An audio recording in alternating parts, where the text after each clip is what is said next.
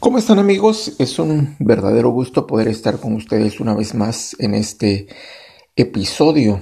Este es el episodio número 33. Ya tenemos 33 episodios en la temporada número 1 de nuestro podcast. Gracias a Dios y gracias a ustedes. Mi nombre es Hugo Moreno y quisiera entrar de lleno al, al tema que, que deseo compartir contigo en esta oportunidad quiero hablar acerca de el maná.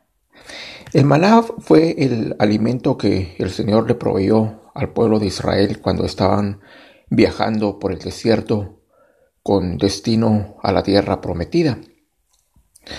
Y el maná era una provisión temporal, o sea, no era el deseo de Dios que su pueblo se alimentara de maná todo el tiempo sino el deseo de Dios era que su pueblo no pasara hambre mientras tanto. O sea, mientras ellos llegaban a la tierra prometida y estaban en el desierto, pues Dios no los dejó morir de hambre y por eso les proveyó de maná.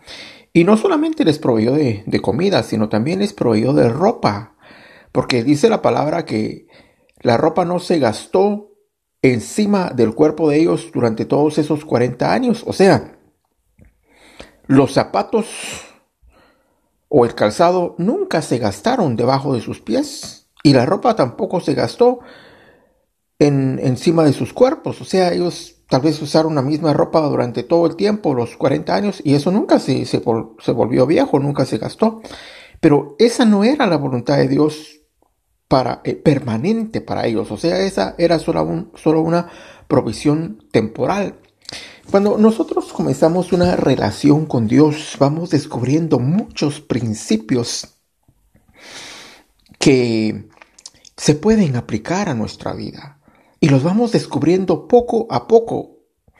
Comenzamos a descubrir cuál es la voluntad de Dios para nosotros y realmente nosotros somos el pueblo de Dios, nosotros somos hijos de Dios, nosotros somos herederos de Dios, somos su pueblo sobre esta tierra.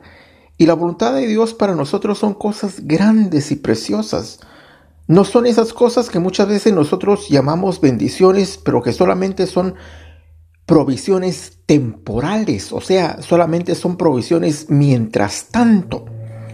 A veces nosotros le pedimos a Dios por la comida y eso está bien, le pedimos a Dios por el alimento, por la casa, por el vestido, y eso está bien, pero eso no es en sí la bendición de Dios que Él desea otorgarnos. Esa solamente es una provisión mientras tanto.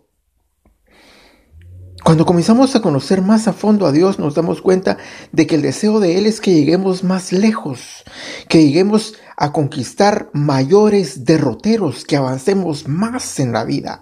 No que nos quedemos únicamente sobreviviendo, teniendo para comer, teniendo para vestir y teniendo para ir saliendo adelante mientras tanto.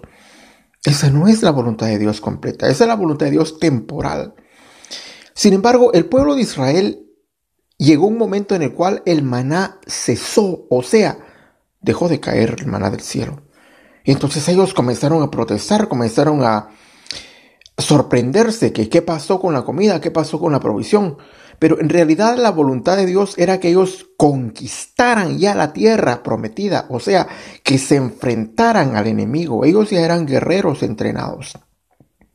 Que pelearan, que sacaran la espada, que echaran de la tierra que estaba habitada en ese tiempo por otros pueblos, que derrotaran a esos pueblos y que tomaran posesión de la tierra prometida y después que empezaran a sembrar en esa tierra y que empezaran a cosechar. O sea, la provisión del maná cesó porque llegó el tiempo de la siembra y la cosecha.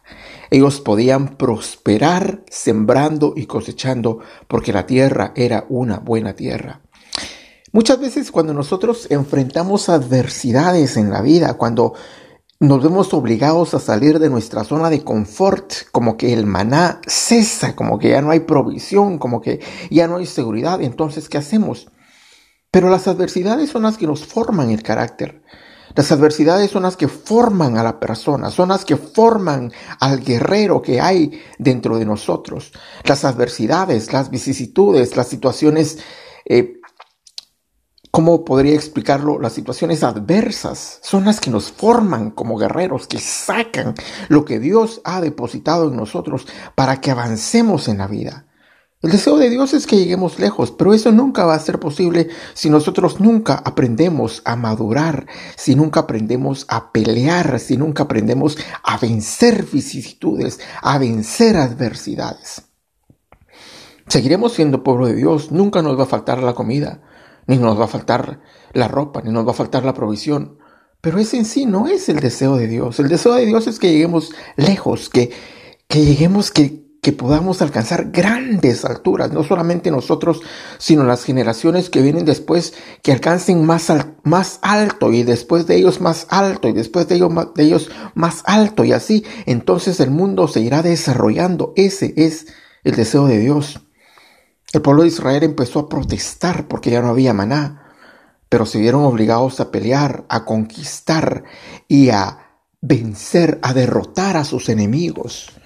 Entonces ellos comenzaron a poseer la tierra prometida y al estar ya en la tierra prometida, empezaron a sembrar. Saben, el principio de la siembra y la cosecha es un principio muy criticado por muchos que realmente no comprenden tal vez la dimensión de este principio.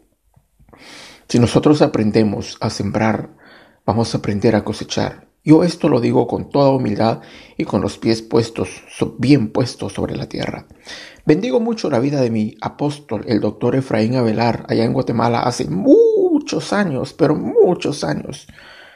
Él nos enseñó ese principio de sembrar y de cosechar.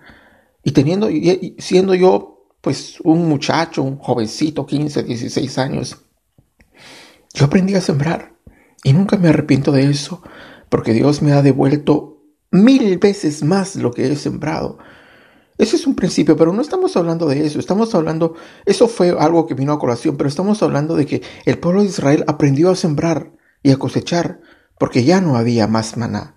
Y precisamente el maná cesó para que ellos aprendieran ese, a salir adelante por sí solos en la vida. ¿Sabe? Muchas veces los padres de familia tienen el deseo de que sus hijos lleguen lejos, de que sus hijos maduren, que enfrenten la vida. Pues bien, lo que tienen que hacer es aprender a ir soltándolos para que ellos se vayan enfrentando a la vida solos. Y si tienen adversidades y vicisitudes, pues enseñarles a sacar el guerrero que llevan dentro.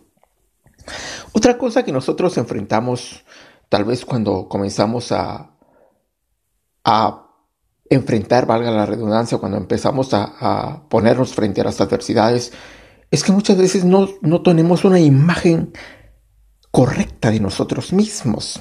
El pueblo de Israel estaba temeroso cuando Moisés mandó a los dos espías a la tierra prometida para que fueran a inspeccionar la tierra. Ellos regresaron con una imagen muy mala de ellos mismos. Dice la palabra que diez de ellos dijeron, Ah, es que nosotros nos sentíamos como langostas y asimismo ellos nos miraban hablando de los gigantes que habitaban la tierra que ellos tenían que conquistar. O sea, ellos se miraban a sí mismos como langostas y ellos pensaban que sus enemigos también los miraban como langostas. Solo Josué y Caleb no se miraban como langostas, ellos se miraban como guerreros, como hijos de Dios, como personas hechos a imagen y semejanza de Dios. Entonces, cuando nosotros aprendemos a acercarnos a Dios, la imagen de nosotros mismos ante nosotros mismos cambia. Ya no vamos a seguir viéndonos pequeños porque Dios no nos hizo pequeños. Vamos a vernos como Dios nos mira.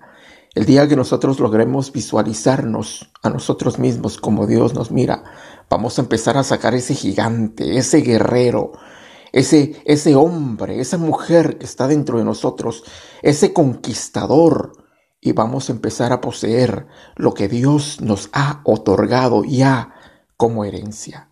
No solamente la comida, no solamente la ropa, no solamente la casa, sino mucho más tiene Dios para nosotros que quiere que recibamos en esta vida. Cuando el pueblo de Israel regresó después de espiar la tierra prometida, los espías traían un racimo de uvas súper gigantes, pero no eran gratis. Había que aprender a poseerlas. Así que te invito a sacar el guerrero que hay en ti, a verte como Dios te mira y a tener presente siempre que la provisión diaria, eso no es en sí la bendición que Dios quiere darte. Dios tiene más, mucho, pero mucho más en esta vida. Que Dios te guarde y te bendiga y nos vemos en el próximo episodio. Bye.